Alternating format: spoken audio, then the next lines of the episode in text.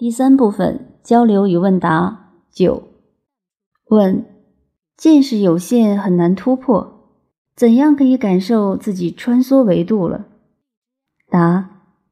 其实我们的见识有的时候反而是障碍，内观已经不是靠见识了，内观到的是智慧，见识很多都是知识，是表层信息，真正的突破实际是往内找。所谓穿梭维度，都是在我们内观过程中出现的，不是在外面学习得到的。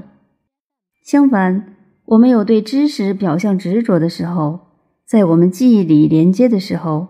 往往变成我们与智慧连接的障碍，